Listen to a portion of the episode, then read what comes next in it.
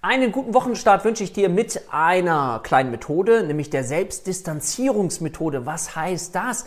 Dass ich dich einladen möchte, vielleicht mal heute oder vielleicht auch im Laufe der Woche, dich immer mehr so in die Form einer dritten Person zu versetzen. Also wenn du dir vorstellst, jetzt du schaust auf dein Leben, auf den heutigen Tag, vielleicht sind da ein paar belastende Erlebnisse mit dabei oder Ereignisse, die du durchziehen musst.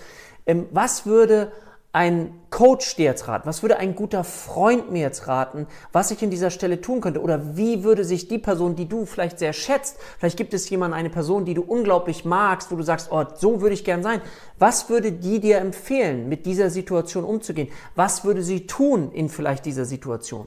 Weil Forschungen haben gezeigt, dass diese Selbstdistanzierungsübung einfach unsere Perspektiven deutlich erweitern kann. Ja, ist auch etwas, was in der systemischen Therapie stark fokussiert wird. Also diese Selbstdistanzierung mal ne, andere Personen mit reinnehmen und schauen, was würde sie tun.